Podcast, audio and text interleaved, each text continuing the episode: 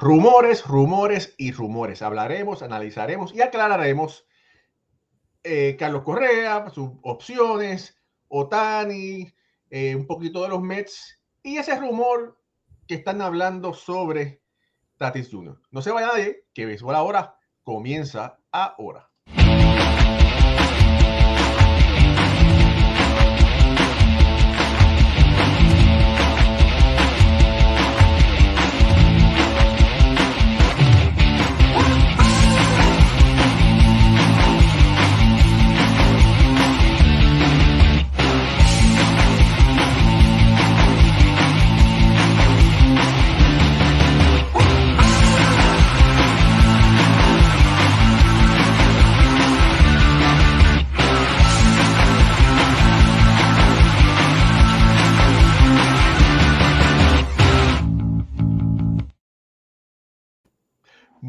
Buenas noches familia del béisbol, bienvenidos a otro programa más de béisbol entre amigos. Mi nombre es Raúl y Ramos directamente desde casi la Gran Manzana, New Jersey, ¿verdad? Pero bueno, el área triestatal. Me acompañan como de costumbre Alfredo Ortiz, Moisés Fabián, Jorge Colón Delgado, Pucho Barrios y Ricardo Guimón viene de camino. Y como ustedes saben que yo no soy pelotero, pues yo, yo soy un wannabe que quise jugar pelota de, de pequeñas ligas y eso Ricardo Guibón viene de camino, pero hay que jugar a gerente general moviendo las fichas y eso. Y entonces vamos a tener un invitado especial para que se conecte, se está conectando en cualquier momento.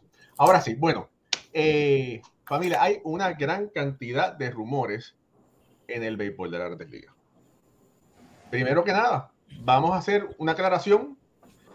Un programa de radio de la ciudad de Nueva York dijo mencionó un pelotero, que era, ok, vamos a traer aquí nuestro invitado, el señor Carlos Baerga. Eh, para, que ustedes vean, que uno, si, si alguien bueno está, yo traigo uno mejor.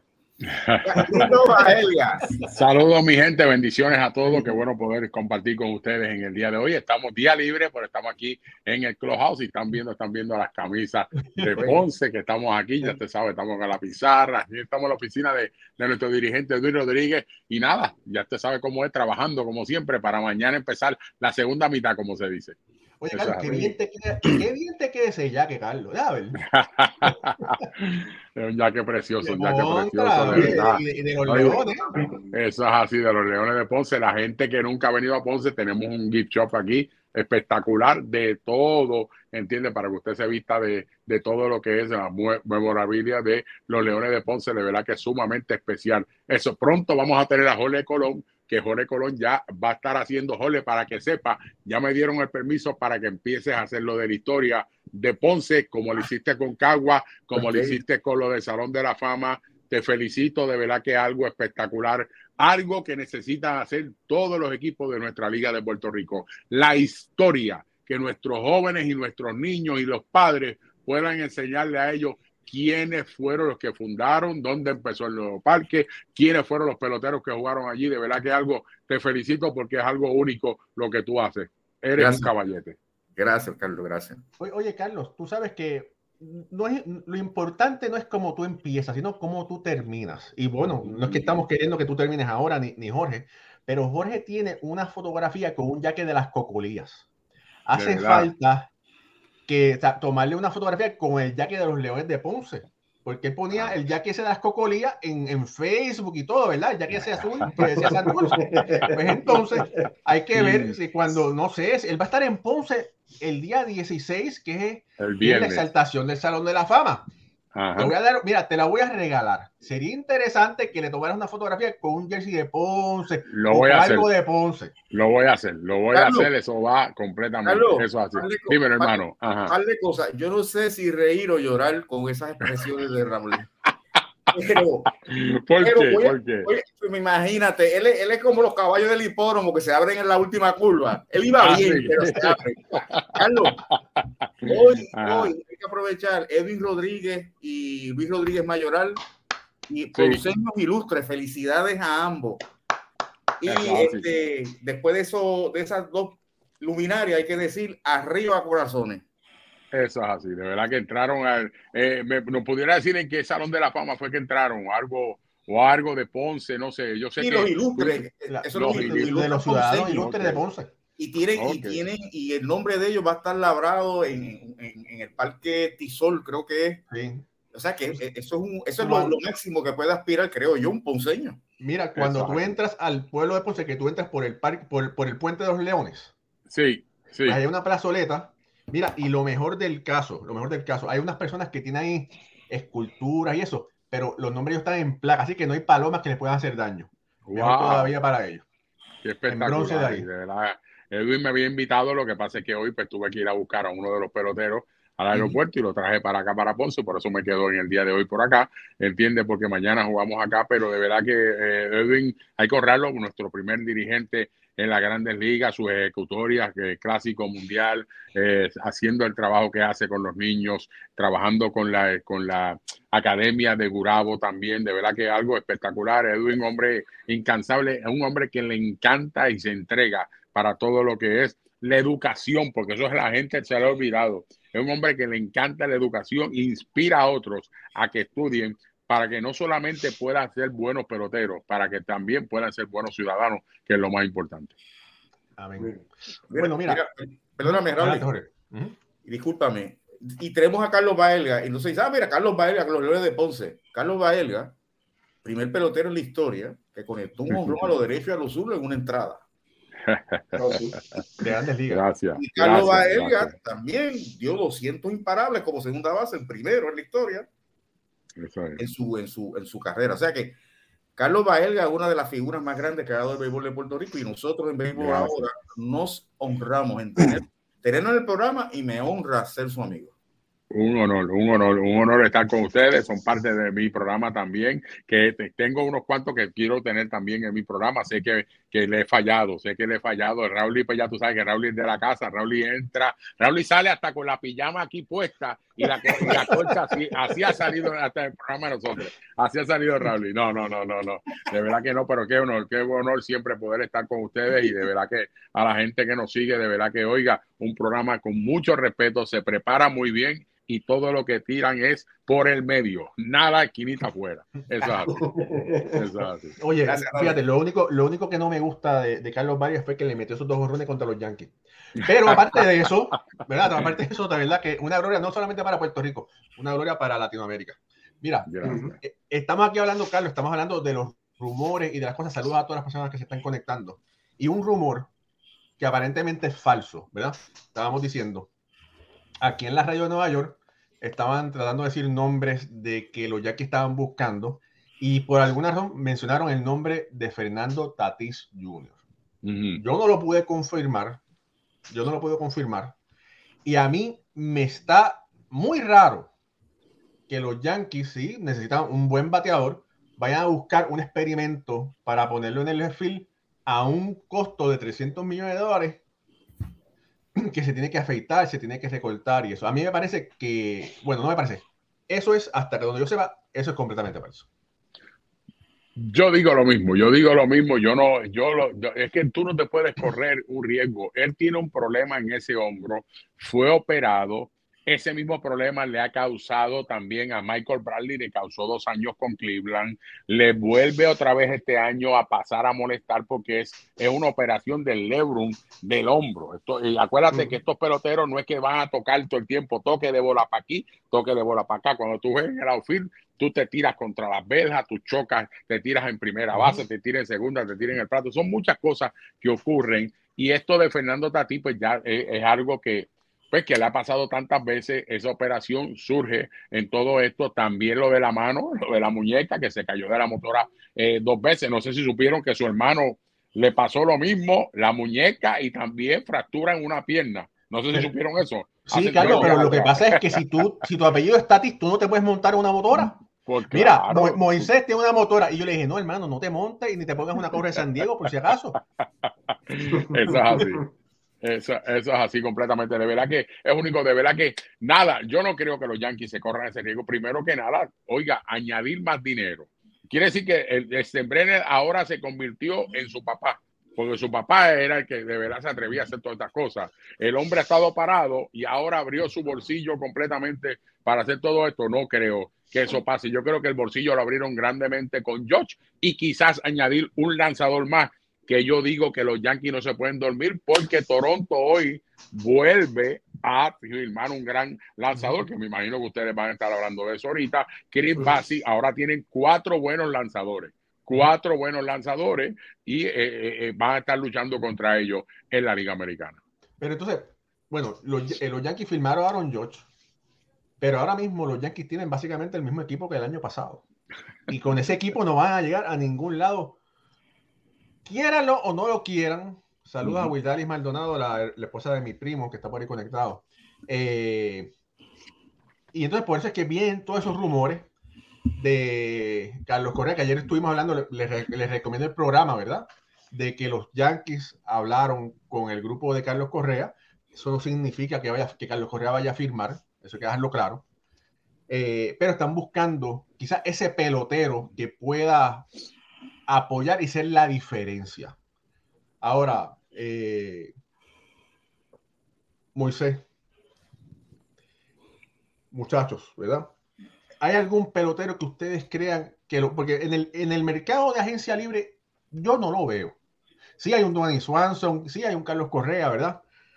Eh, pero como agente libre, ¿verdad? O, como en cambio, ¿hay algún pelotero que ustedes crean que pueda hacer la diferencia para este equipo de Nueva York? jugándole filo o jugando tercera, que son las posiciones que posiblemente son, no, son las, más flojitas, vamos a decir, ¿verdad? O un, quizás un designado, pero está yo Carlos Stanton. No sé si quieran poner a Carlos Stanton en el field, pero bueno, tiene, tiene la, experiencia de cristal, ¿verdad? Moisés. Eh, saludos, buenas noches eh, a Carlos Vargas, un honor. Saludos me voy a ir al pasado, porque siempre cuando hablan de los Yankees hablan en una palabra que se dice mucho, encaja fulano de tal en los Yankees. Todo el mundo sabe que son 30 equipos, pero cuando hablamos de New York, tú y yo, Raúl, y que cubrimos New York, sabemos lo difícil que es la palabra el encaje. Raúl Mondesi, mi compatriota, encajó en los Yankees. Y no, no me quiero ir al pasado, si hay un tipo que fue molestoso y que terminó con un make-up destruido en béisbol, fue Raúl Mondesi. Y todo el mundo sabe la historia y no voy a irme para atrás porque ese no es el, fin del programa. Porque hay mucha gente que dice, no, fulano no encaja en los Yankees, como si fuera un pelotero para un mismo universo que va.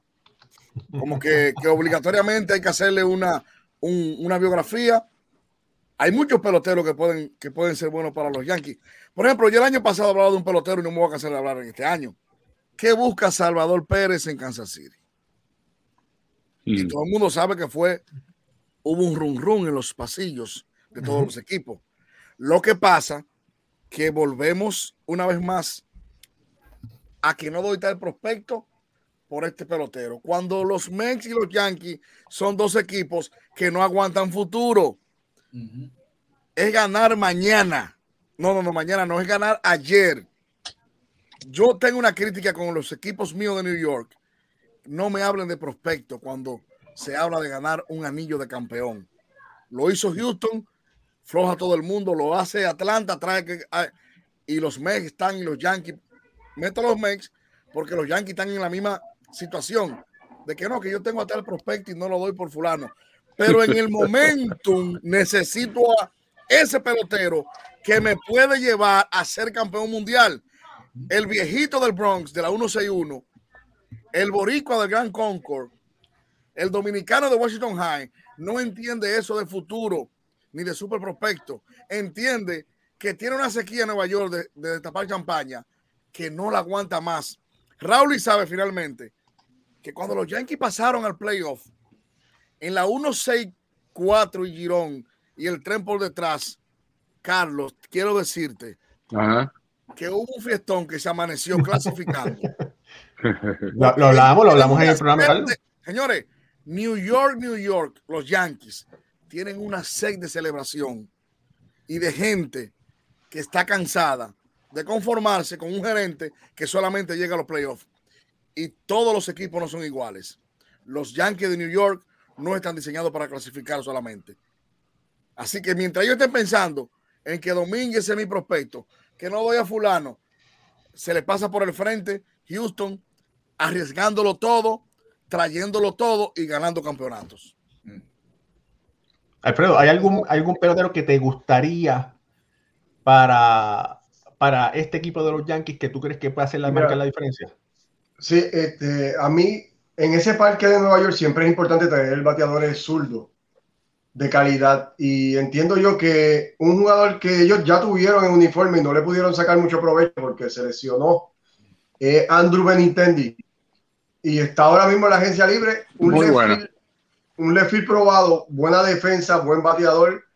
Y para colocarlo en, en, esas primeras posiciones de la alineación, donde yo entiendo que a Nueva York le hace falta quizás un primer bate, que Benintendi pueda ocupar esa posición eh, ese es el jugador que viene a la mente que puede ayudar mucho a este equipo de los Yankees. Ya ellos, ¿verdad? Como te digo, lo tuvieron en consideración, no, no pudo participar mucho con el equipo, pero sería grato, ¿verdad? Ver a Benintendi eh, poniéndose el uniforme de los Yankees y luciendo bien para esta temporada, porque entiendo que es el hombre que podría ayudarlo ahora mismo de inmediato. Mira, yo te voy a decir del saque, que para mí Benitendi no es el hombre que los Yankees necesitan. Es muy bueno, puede, puede lucir bien el left pero para mí no es el hombre que, que le daría el picante o el pique o la... Adelante, Carlos, que, que ellos necesitan. Puedo decir uno.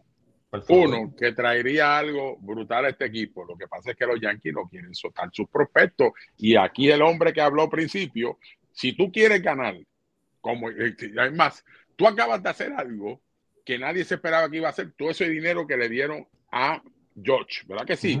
pues tú tienes, tú no puedes estar esperando tres o cuatro años para ganar. Tú tienes que ganar ya. Primero que nada, tú tienes que hacer un cambio con los piratas de Pittsburgh y traer a Reynolds.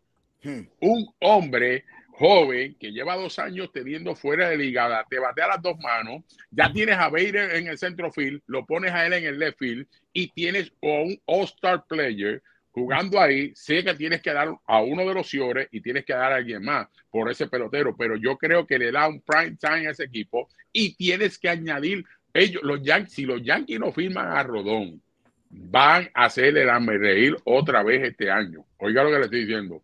Tiene que firmar a Rodón, no sé qué es lo que van a hacer ellos, pero esa firma es importante. Tienen que tener un pitcher más para ellos ponerse over the top completamente en la Liga Americana porque el piqueo de Houston sigue número uno. Se fue Verlander, pero ellos siguen número uno con todo eso. No sé si ustedes lo ven.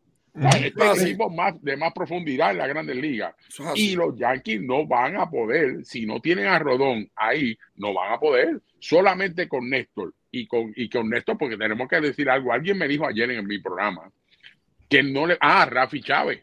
Chávez, que es un maestro de picheo Rafi nadie ha dicho cómo está Néstor Cortés de la lesión ni por qué salió del juego. Eso se está, se está rumorando. ¿Qué pasó con Néstor Cortés? Es una cosa, aunque ya está puesto para el equipo del Clásico Mundial. ¿Entiendes? Pero es una pregunta que tenemos que preguntarnos todo el mundo. ¿Cómo está él físicamente? Porque eso es bien importante. Pero nada, yo entiendo que Reynolds sería el pelotero. si no puede firmar a Benatendi, porque Reynolds ya está firmado, lo que va a cobrar son creo que 9 millones o 8 millones. A Benatendi, que tú tienes que pagarle 19, 18, y a Reynolds le quedan 3 años para irse a la gente libre. ¿Qué usted cree, Jorge? ¿Qué usted cree, muchacho? Yo ese es el pelotero perfecto y van a las dos manos. Pero, y ellos tienen, saluda a todo el mundo de nuevo, Carlos, ellos tienen, ellos deben ir, ellos ya dieron el, el, el jab, como diríamos, ellos, ellos hicieron lo que tenían que hacer, firmar a George. Eso era lo primero, esa era su prioridad. Mm. Ya lo hicieron. Tienen el dinero para firmar a Correa. Mm. Yo entiendo que ese sería su, su ficha. ahí ellos cerrarían la agencia libre, ¿sabe? De show. Sería espectacular. Lo que pasa, lo que pasa es que los Yankees le van a ofrecer a Correa de dos a tres años. No le van a ofrecer más de eso. Y Correa quiere o seis, siete años o ocho años. Ese es el tranque que hay ahora mismo con ellos. Eso es lo que pero los, Yankees tienen que hacer algo. Los Yankees, como, como dijo Moisés, tienen que ganar. Ellos tienen que ganar. Rodón, yo no veo a Rodón siendo el salvador de, de, de, este equipo de New York. Yo no veo a Rodón siendo el salvador. Sí, pero acuérdate que entraría. Él, no va, él va a trabajar como un 3 máximo, porque tú tienes los dos caballos ahí en Néstor y Cole y Rodón, que es, un uno en muchos otros equipos, sería aquí un 3. Y le daría para, mí, Rodón, para mí Rodón sería un 2. Para mí Rodón sería un 2. Sí, pero Rodón sería de, de, de, de, de, de Pero tirando número 3 en la aviación. Esto es básico, esto lo sabemos. Tu línea central. Los Yankees todavía no tienen esa línea central, ¿sabes? E, establecida.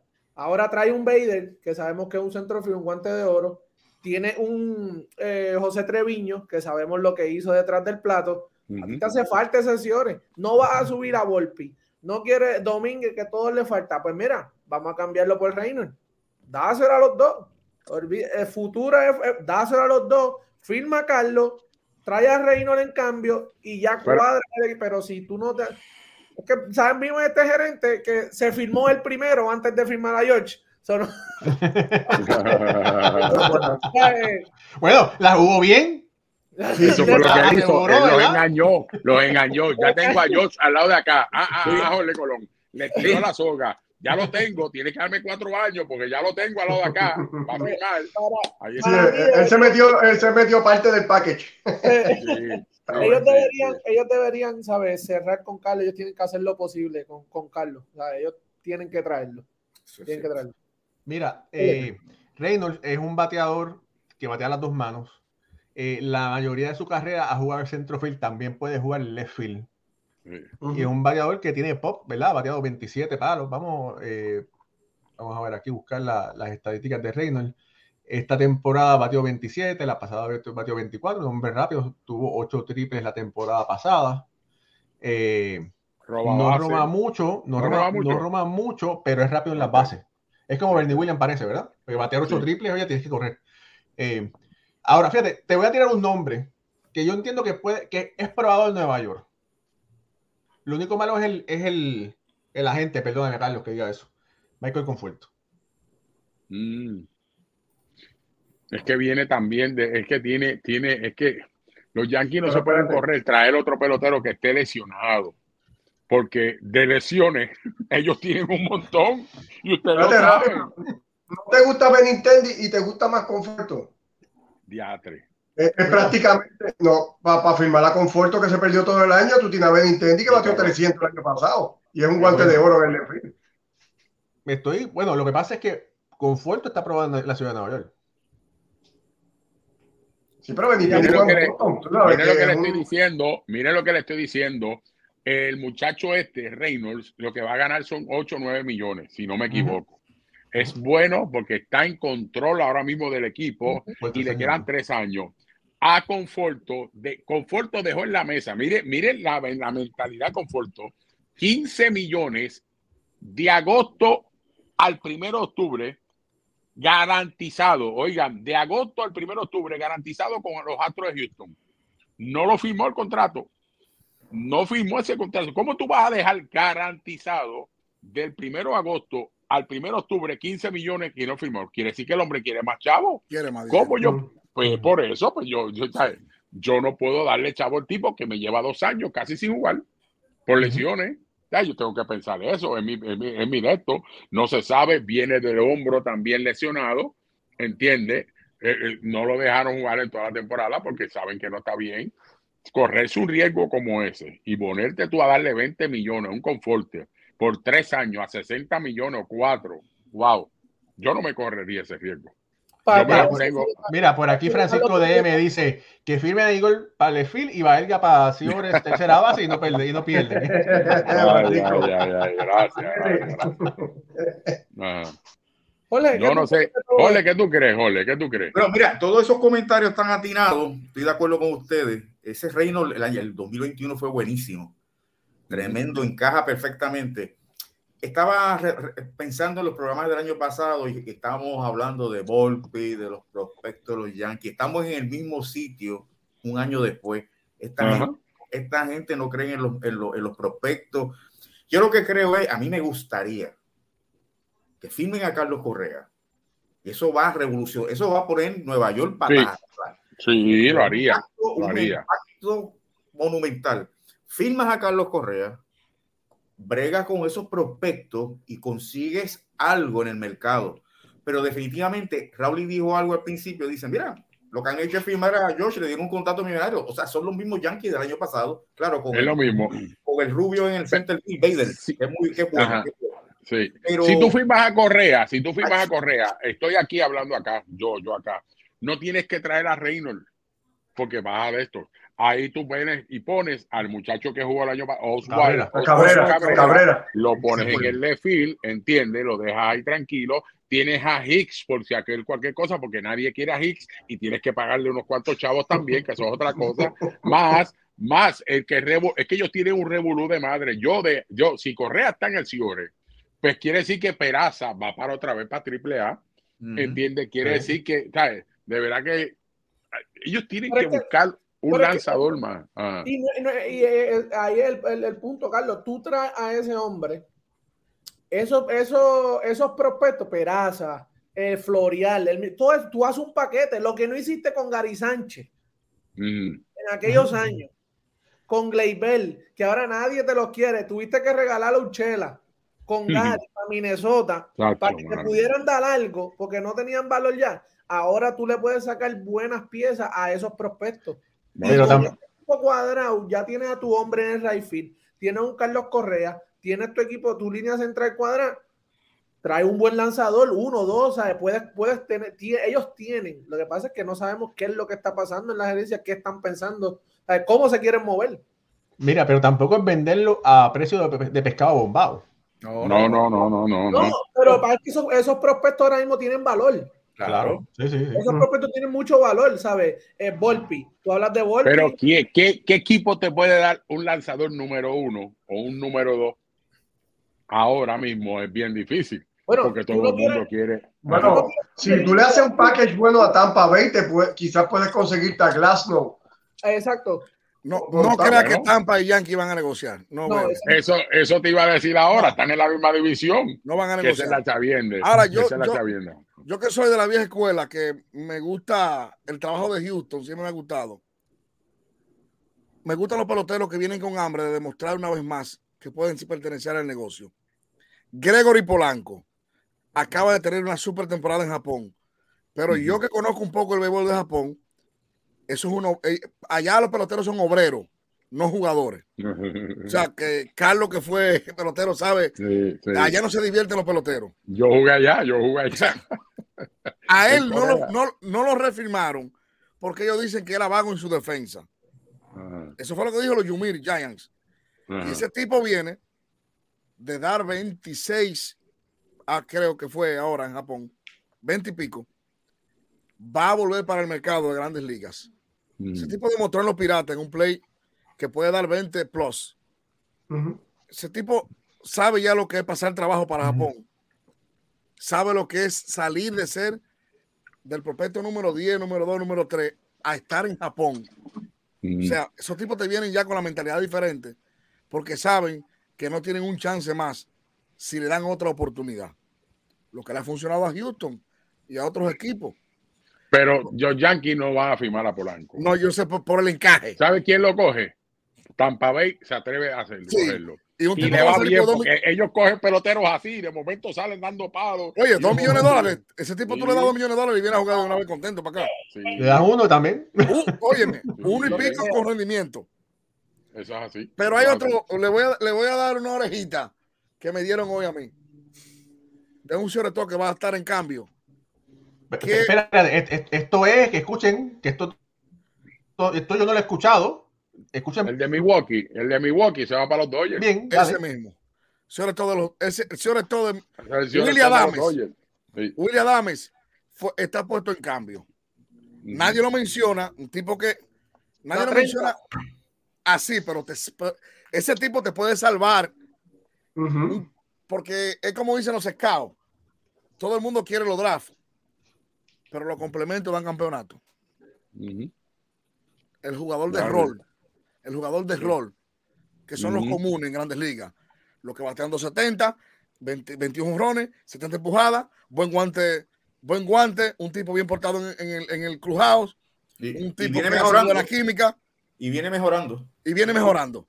todo el mundo volviéndose loco por darle 300 millones a fulano, dos y medio a fulano, y tú traes este tipo y te va a hacer el mismo trabajo de lo que vale mucho. Y esa gente libre en el 25, tú le vas a ganar dos años. Eso Atención con William Adame, que podría ser un tipo clave en cualquier equipo. No sé si también la palabrita, Carlos, no, él es un tipo que encaja en lo. Yo lo conozco y sé que es un tipo bien portado, que es un tipo chévere. No, hay problema. Pero mira Milwaukee, él llegó a Milwaukee y la dinámica fue completamente diferente. Y un tipo que no se desenfoca, porque le, voy a decir algo que, que, mucha gente sabe. Lo más difícil en béisbol es cuando tú tienes una posición sabiendo que viene el mejor prospecto de la organización a subir a grandes ligas y tú no desenfocarte. Ese tipo jugó en Tampa, sabiendo que Tampa, Wander Franco le había dado unos millones de dólares, tres millones en Baní, en un campito de República Dominicana, y a él le preguntaban, mi colega dominicano a veces un poco le decían, ¿y qué tú vas a hacer el año que viene? Porque viene un shortstop eh, número uno y ese tipo fue caballo, caballo en, en, Tampa, cambió a Milwaukee y ha seguido enfocado. Y eso es importante cuando tú sabes por dónde va. Sí, está mejor en Milwaukee. En Milwaukee ha estado mejor que en Tampa. sí, completamente. Quiero hacer rápido un momento. Familia, esto es béisbol ahora. Dele like, suscríbase a nuestro canal. Eh, si nos está viendo por YouTube, perdón, si nos está viendo por Facebook, eh, síganos por Facebook.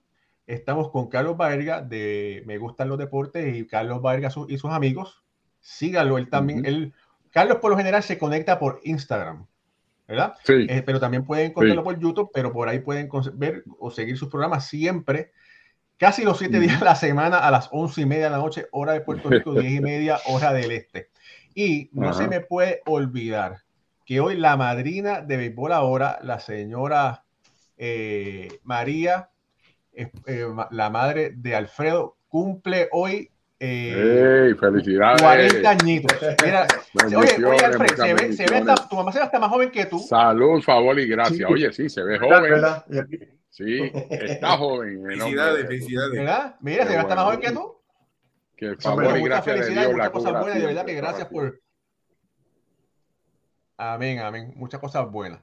Eh, también quería decir una cosa rápido. Este, ah, bueno, eh, son muchos temas, ¿verdad? Estamos hablando de, de, los Yankees, pero bueno, Carlos Correa, sin duda, debe ser ahora el, el, el objetivo número uno que queda en las grandes ligas, ¿verdad? Y se sabe que no hay falta de ofertas se, ¿verdad? Se, piensa que los Yankees le hicieron oferta a corto plazo, ¿verdad? Pero que años. Pero se sabe que Minnesota le ha hecho por lo menos cuatro ofertas. Se sabe que los Cubs le hicieron una oferta que ronda entre 260 a 280 millones, ¿verdad? Que es comparativa a la del año pasado. Y se sabe que el equipo de San Francisco también le hizo una oferta porque estaban eh, eh, buscándolo agresivamente junto a Aaron George. Están esos tres equipos. Ahora, hay un solo problema, que ninguno de esos tres equipos eh, puede llegar a los playoffs tan fácilmente, Carlos.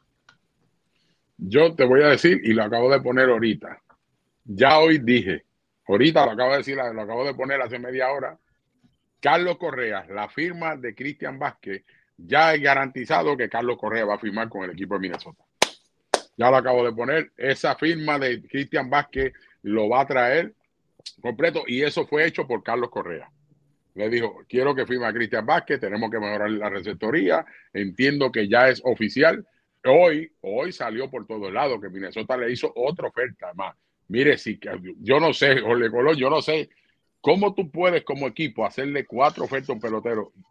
Oye, primeramente te dejó una en la mano porque la del año pasado lo convirtió en el primer campo corto en ganarse 35 millones y fueron tres años garantizados, pero él lo que hizo un out, se sale del contrato y ahora sale y acaban de darle cuatro ofertas más.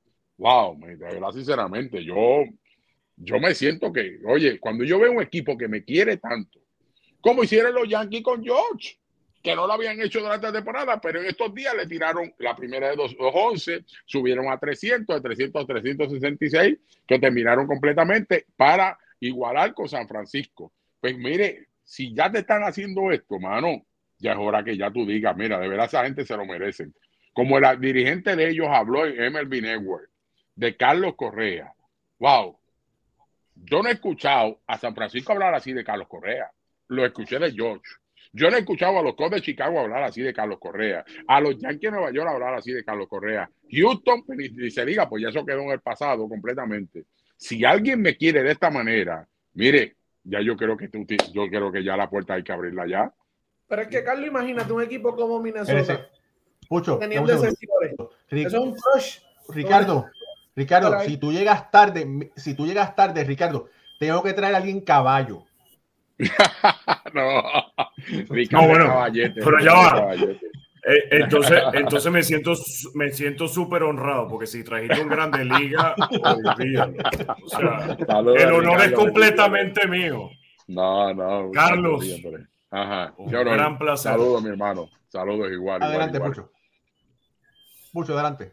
No, que, que Minnesota, Minnesota tiene que hacerlo. Ellos, ellos, van a seguir detrás de él hasta lo último. Pero hasta cuándo, pero hasta, pero sí, pero hasta cuándo. Wow. Puede llegar el momento, puede llegar el momento, humanamente hablando, que digan, no vamos a por este individuo, no vamos con otro.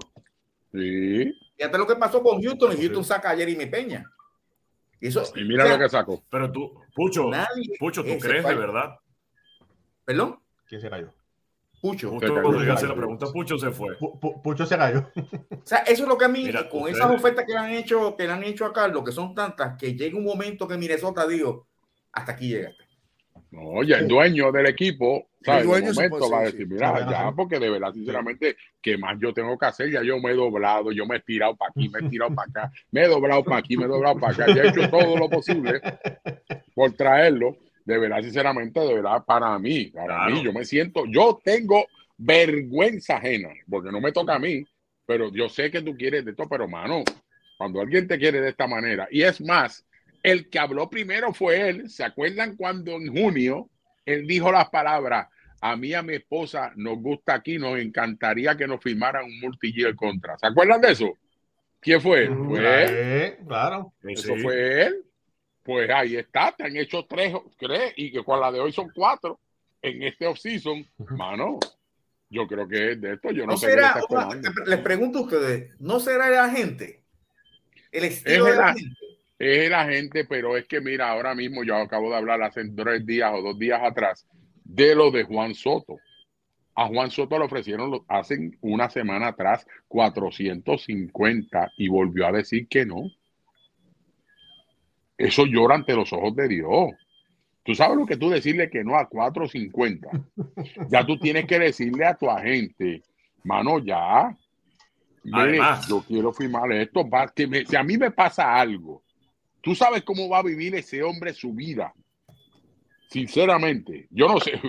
¿Cómo tú ves esto, este, este, mi hermano? Porque de verdad, sinceramente, eso es algo duro. es algo duro. Perdón, perdón que los interrumpa, pero Muchas veces eh, se está comparando mucho el, contrato de Aaron George de 360 millones de dólares sobre cuánto entonces pudiera estar recibiendo Juan Soto. Pero yo les pregunto, ¿Juan Soto ha hecho algo para merecerse esos mismos 360 millones de dólares de Aaron George? No.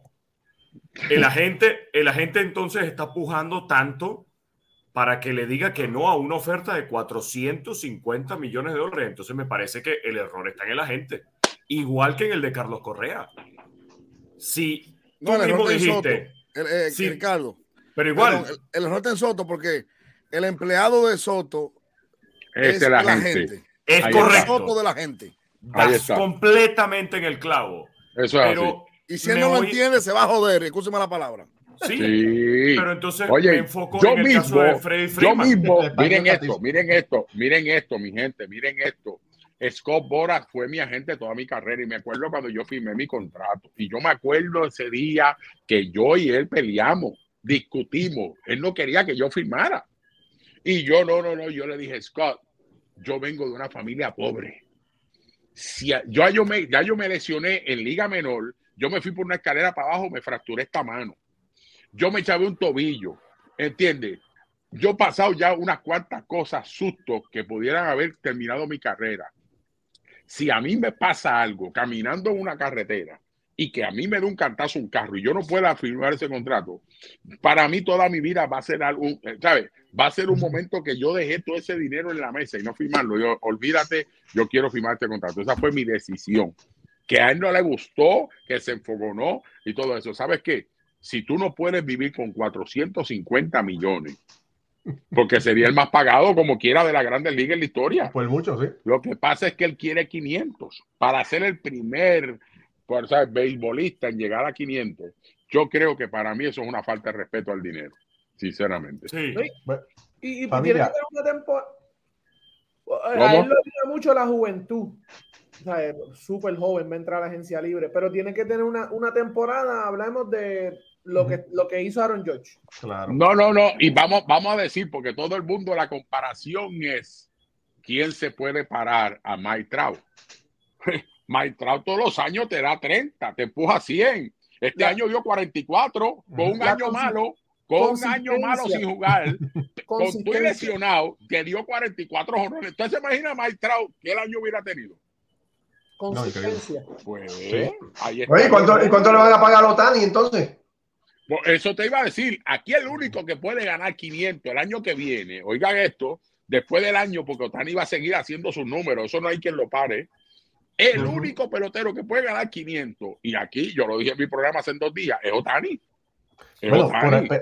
pero, espérate, es tan rápido porque vamos para allá, vamos para allá, un momento, espérate, vamos para allá. Pero, pero antes de eso, antes de eso, familia, hay más de 350 personas conectadas por YouTube y Facebook. Así que denle like a esta transmisión. Eh, suscríbase a nuestros canales de YouTube, nuestra página de Facebook para que nos puedan seguir. Ah, también, ah, y también por Instagram este, estamos haciendo, Pucho está haciendo ahí su magia, estamos haciendo por Instagram también por el béisbol ahora. Eh, síganos también por Instagram. Ahora, eh, Senya firmó con los Mets y el rumor es, el rumor es que Bob Walter va a utilizar una, eh, un staff de seis abridores para darle más ah. descanso a Scherzer y a Verlander.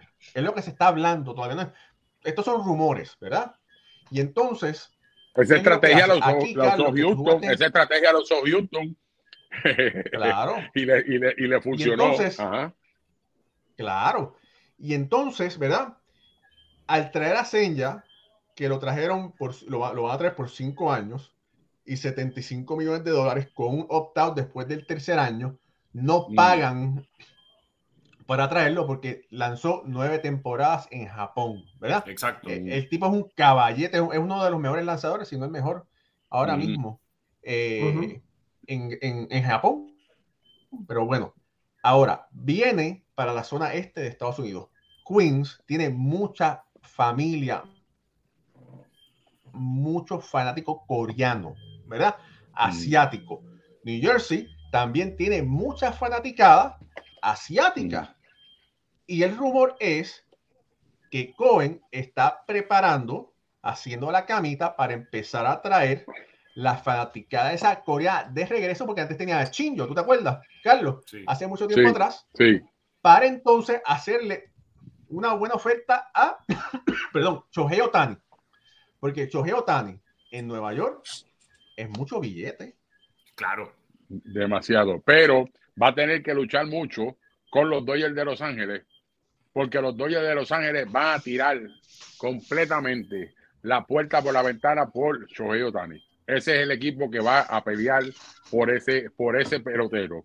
Y, y y hay billetes ahí, por eso es que estamos viendo, muchos se están preguntando por qué, qué le pasa a los Dodgers, que están lentos, no han firmado a nadie, no quisieron firmar a Correa, entiende, no quisieron de esto cuando necesitan un campo corto. Está, todo el mundo como que diciendo qué está pasando, pero eso es lo que está diciéndose por todos lados. Los Dodgers se están preparando para buscar a ese lanzador que los llevaría a ellos a otro nivel. Y acuérdense que ellos piensan no solamente en eso. ¿Se acuerdan cuando cambiaron a Pujol el año pasado?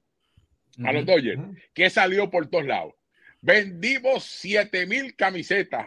Cuando yo ya, ya le sacamos el dinero a Albert Pujol. Diatre, yo me quedé como que diatre, esa gente nada más está pensando en qué sacan en venta.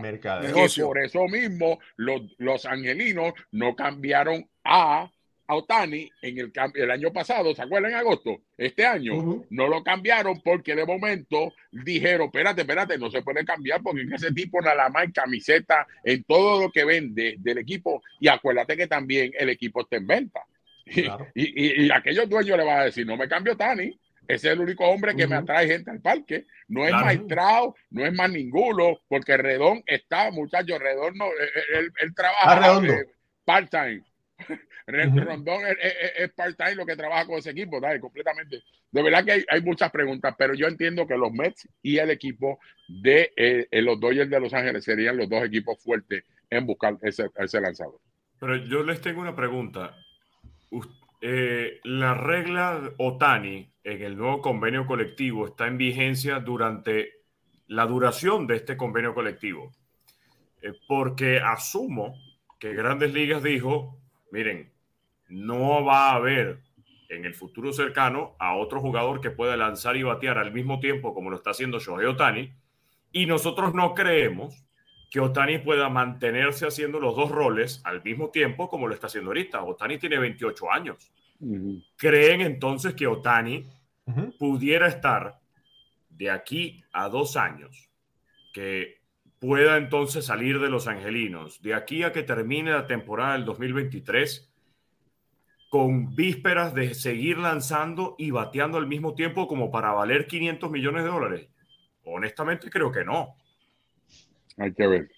Porque evidentemente, Otani vale 500 millones si lanza y batea.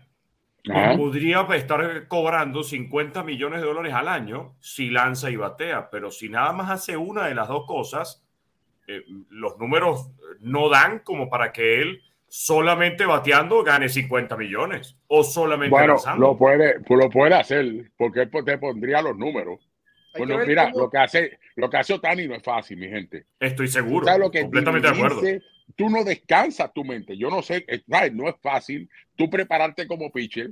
Porque, oiga, un lanzador se prepara de una manera fuera de liga y un bateador más todavía por todos los ajustes que tiene que hacer, las prácticas, todo eso. Y este hombre hace las dos cosas, es algo, es algo no humano. Es lo que él hace completamente. No sé cómo mantiene su cuerpo en ese shape para poder aguantar todo esto, porque oiga, no es fácil. Una nada más. Y tú terminas la temporada que pierdes más de 25 libras, que pierdes, terminas completamente adolorido completamente. Imagínate haciendo las dos cosas. Yo no sé cómo lo hace, sinceramente.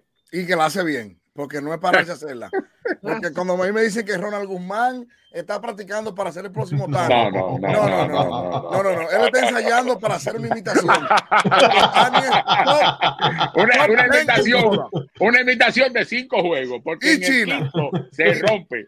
Y no japonesa, China, sobre todo. Eso no le copian malo. Está buena esa, está buena esa. Te tiraste una buenísima, de verdad que sí. No, no es fácil. Oye, pero oye, Moisés, te tiraste duro. Decir no, no, que no me limitación tipo soy, Witch es dura. Tú sabes que yo soy pro Japón y pro Corea. Yo le voy a decir algo de eso del mercado japonés. Uno siempre, yo siempre le digo a, a, a todo el mundo, fulano es la cara del béisbol porque lo quieren imponer.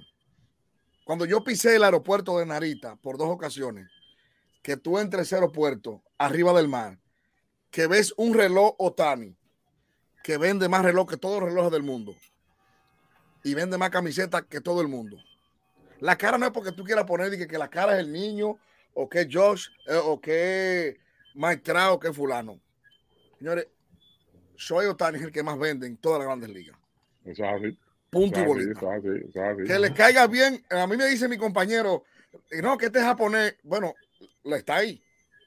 O sea, Anahai lo único que tuvo ilustrativo y que, y que llenaba un parque, una grada completa. Bueno, Rauli cubre Grandes Ligas. Carlos cubre Grandes Ligas. Yo le decía hoy a, a Rauli, cuando Toronto va a jugar, que tiene un japonés y un coreano, llegan 25 orientales todos los días al play a cubrir esa sede. Yo no me imagino en Nueva York, Shohei Otani jugando. No. Es un avión que se va a mover Recuerden, señores, cada vez que iba a debutar un japonés de este lado del mundo. Es verdad, ¿no te acuerdas con, con, con, con, con Matsui? Con Matsui, con, Matsui, con, Matsui, eran, era, Matsui eran de los Yankees, de, perdóname, de la prensa de Nueva York, eran solamente como veintipico asiáticos cubriendo a Matsui todos los días, sin contar los que venían de afuera. Y para tumbar el ánimo, y para tumbar el ánimo a los fanáticos de Nueva York, los Dodgers no se van a dejar quitar ese espectáculo, porque la mayor comunidad japonesa en este país está en Los Ángeles, por allá. Sí, sí, sí, sí. Todos algo espectacular. Hay, hay, algo, hay dos cosas. Todos los estudiantes ricos coreanos que vienen a estudiar aquí el 80% vive en Los Ángeles. El 90% de los ricos japoneses mandan sus hijos a Los Ángeles también. Sí, no hay más cerca. ¿Eh? Es tema horario. Sí, sí, sí, eh, por es tema horario. No es que está tan cerca porque son 12 horas y 13 volando. Chachi, hay que darle duro para allá. Pero es que, es que una alianza. Las universidades de Los Ángeles tienen muchas alianzas con, con con, con, con Los Ángeles. Fíjate que San Fran es un tema delicadito esto, pero con San Francisco no son iguales por el asunto de la libertad. Esta de la LGTB. Sí, sí, sí. Fíjate, sí, Japón, Carlos me puede mentir, que es un país todavía con muy una conservador. Mente, no, no, no.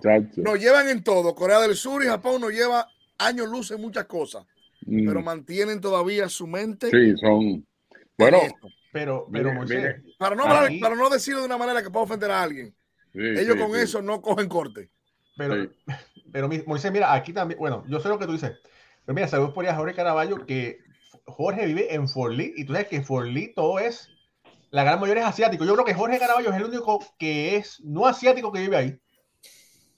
Ahí voy yo a comprar mi burbuquita, una, una, una carbita, una sopa que me mi Gente, mi gente, eh, Raúl, y te quiero eh, pedir brutal el, programa, de verdad que fuera de liga, sigan a béisbol. Ahora tengo que, que esto porque tengo que irme para el hotel porque ya prepararme ya para mi programa que lo voy a empezar ahorita a las 11, pero un honor siempre poder estar con ustedes. Me encantan.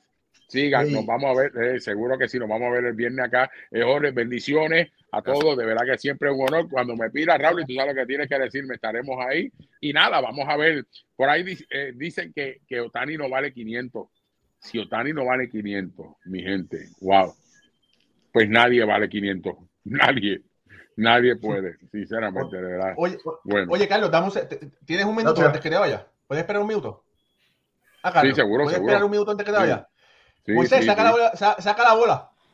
Eh, no, y sobre todo, antes de que se vaya Carlos, el primero en decir que Justin Verlander firmaba con los Mets de Nueva York fue este señor. Ese que está ahí. Fue este señor, Carlos Aérea. Este fue el primero que lo dijo mucho tiempo antes de todos los y acabo, y acabo de anunciar ahorita que creo que Carlos Correa ya se, con la firma de Cristian Vázquez, creo que se queda con el equipo de Minnesota. Para mí, es mi sentir, porque yo, si, si ese hombre no firma con ellos, va a ser desastroso completamente para Minnesota que eso no ocurra. Es para mí.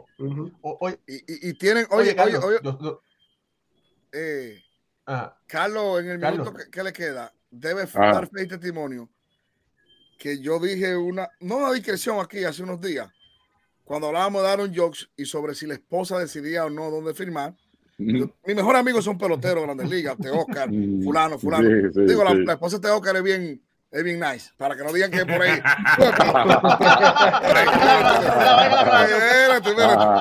alguien, aquí no se quiere meter problemas. No, no. Y yo dije aquí, y unos fanáticos que escribieron, digo yo, después que un pelotero tiene un grado A, la esposa decide el 46, 47% dónde va a firmar ese pelotero. Eso es así. Y Carlos ha dicho lo que dijo la esposa de Carlos Correa.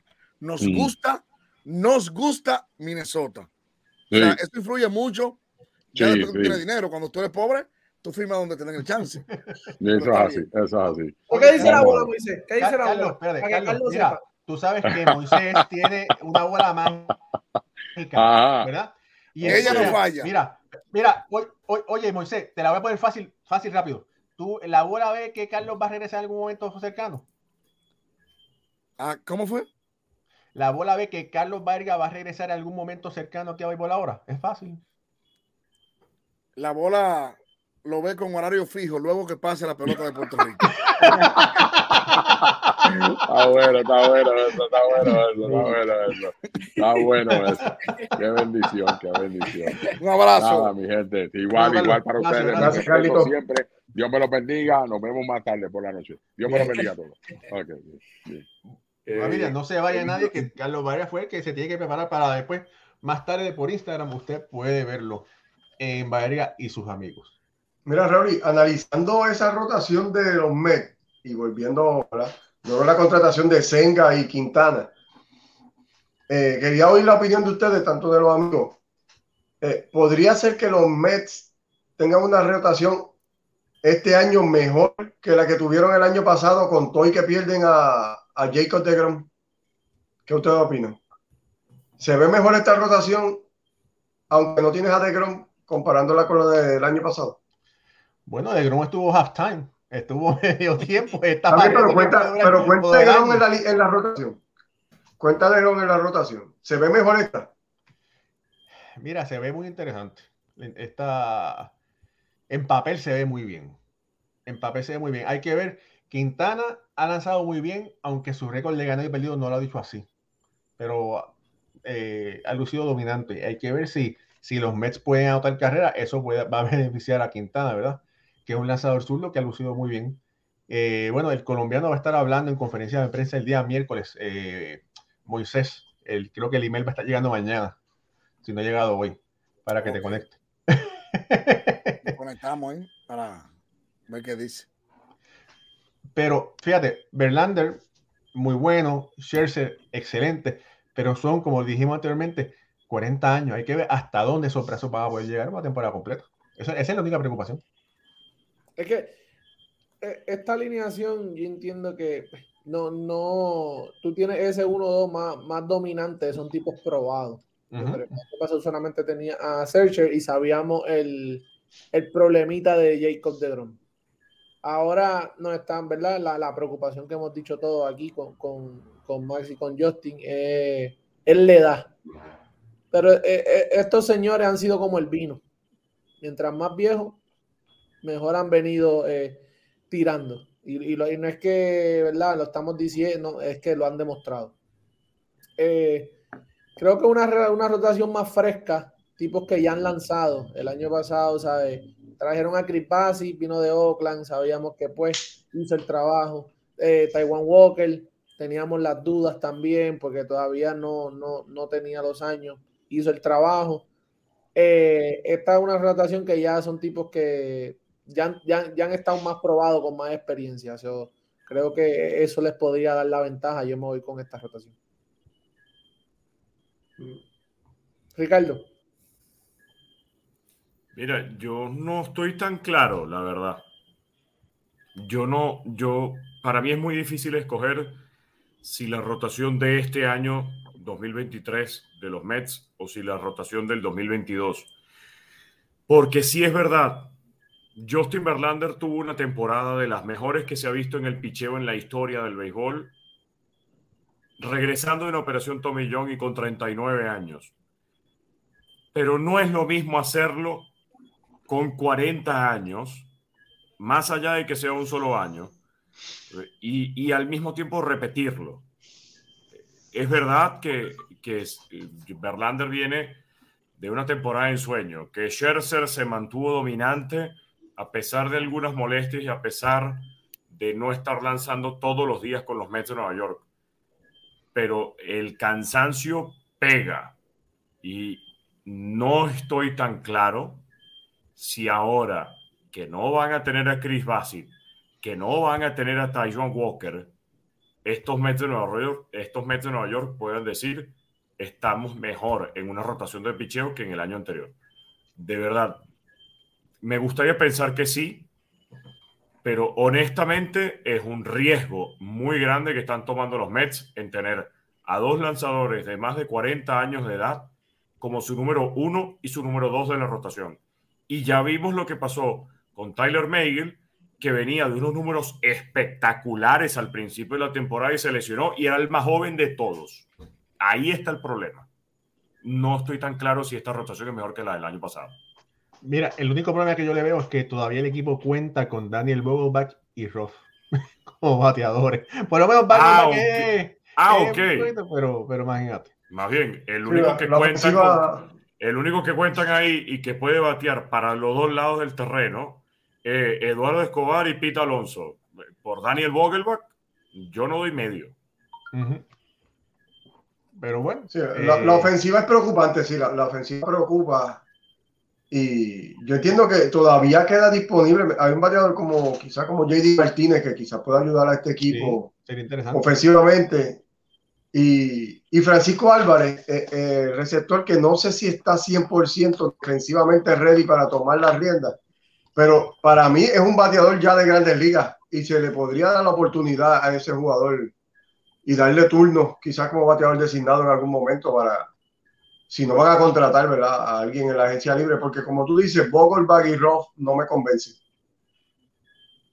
Yo digo que, que el entrenamiento, hablando del receptor Álvarez, Pero lo dices tú o lo dice la bola. eh, no, lo digo yo ahora.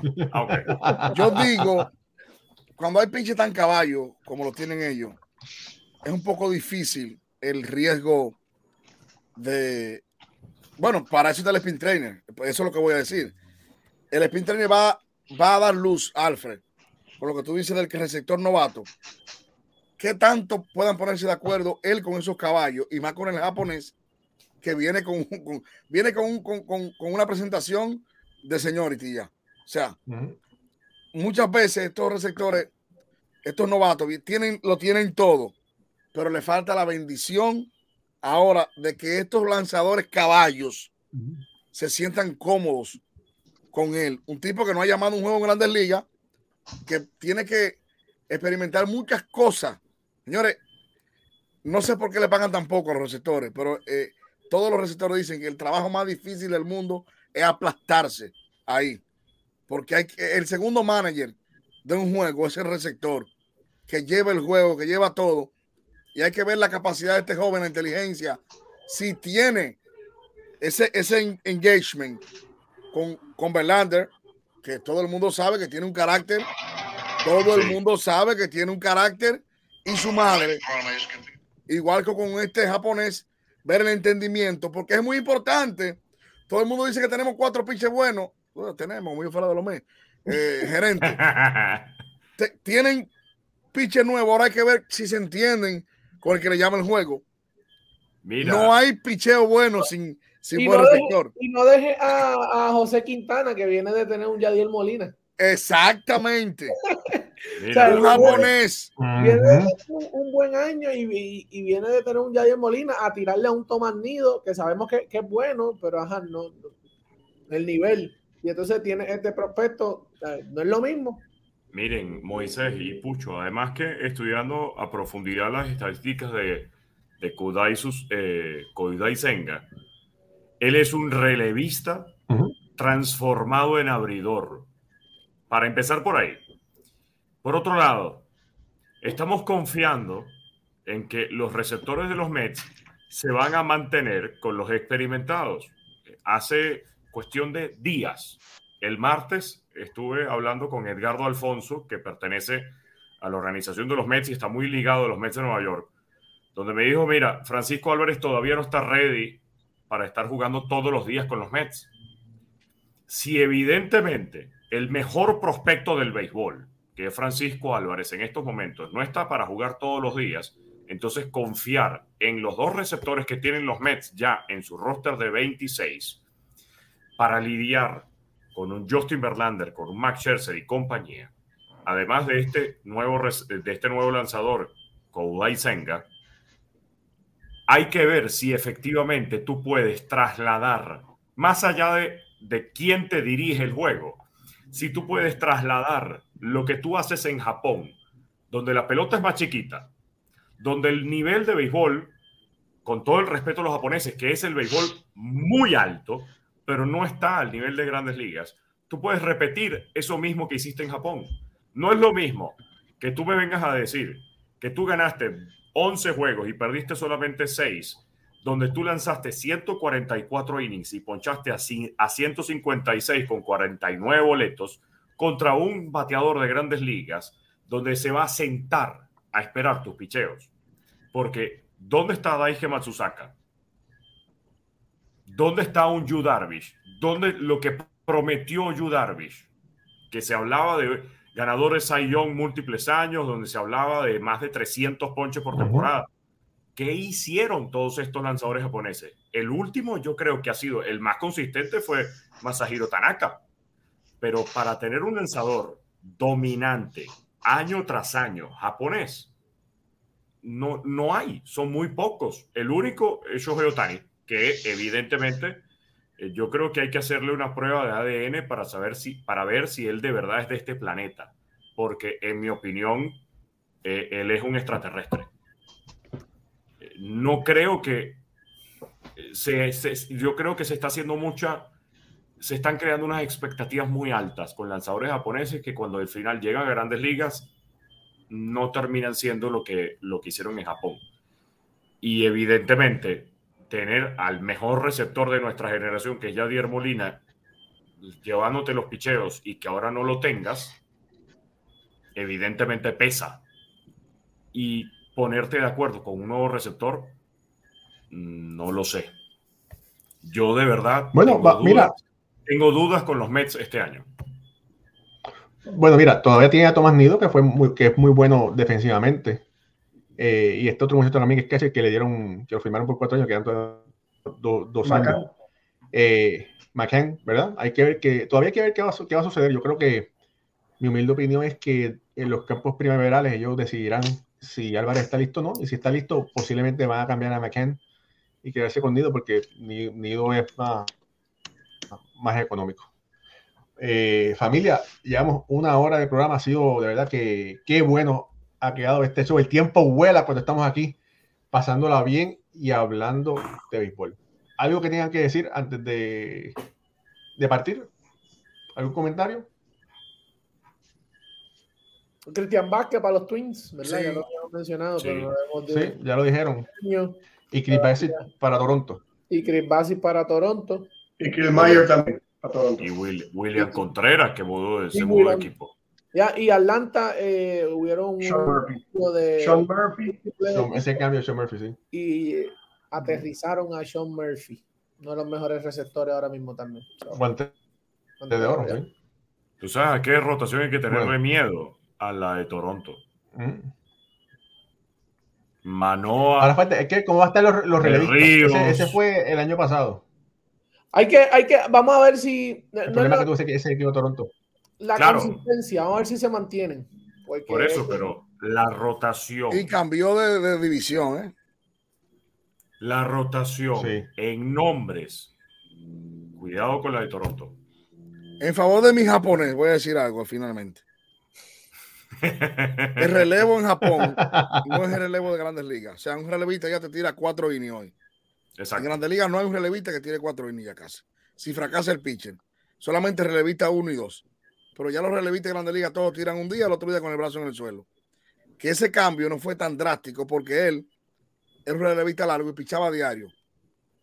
Y comparativamente con Digrón, él va, él va a empate porque Digrón es part-time y uno no sabía cómo venía, con todo y su grandeza. Uh -huh. Empataron los Mex ahí.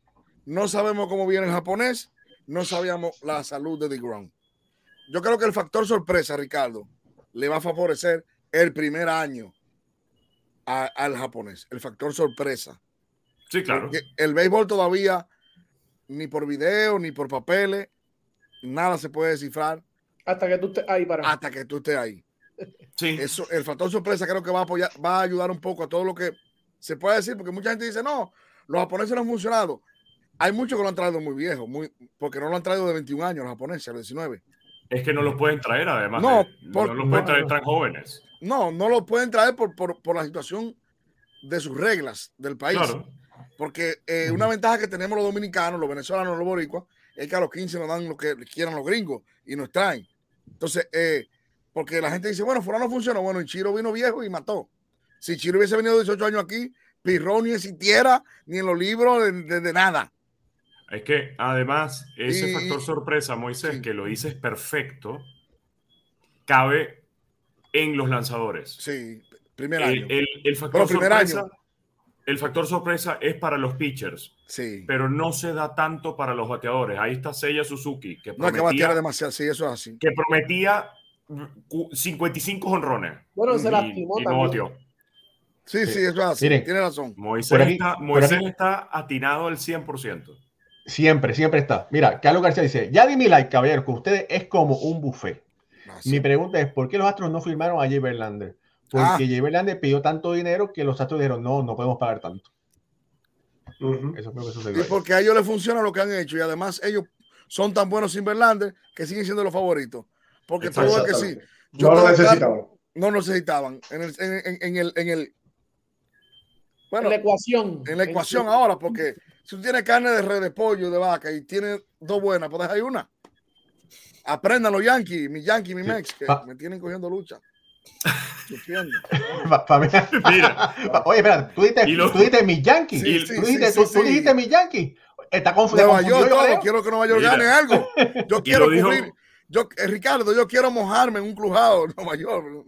Y lo dijo, con, lo dijo con puchero y todo incluido. Mira, yo me mojé, mira, yo me, yo me mojé, pero en el equivocado. No, no, no, yo quiero mojarme eh, el día final, amanecer en la calle de Nueva York cubriendo.